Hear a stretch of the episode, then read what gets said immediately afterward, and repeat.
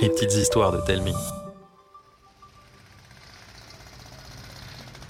Pour cette histoire, mélangez un chantier, un mur géant, des drôles d'idées et vous obtiendrez le mur de l'imaginaire.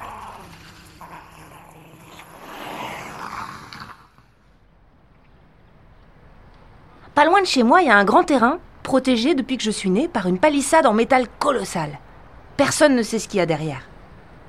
Comme c'était super silencieux, j'ai d'abord pensé qu'il y avait un repère d'agents secrets ou la base d'un robot géant protecteur de l'humanité. Un jour, j'ai senti une drôle d'odeur. Peut-être qu'un groupe de trolls puants y séjournait À moins que des sorciers en slip de poils de sanglier n'y préparaient une potion pour changer les enfants en choux de Bruxelles zombies. Ce matin, j'ai vu deux personnes en habit de chantier ouvrir une porte cachée. Ils portaient une pelle et des tas d'outils. Des archéologues?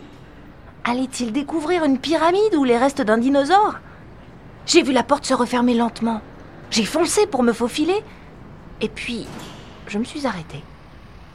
C'était trop bête de savoir ce qu'il y avait pour de vrai. C'était bien plus drôle d'imaginer.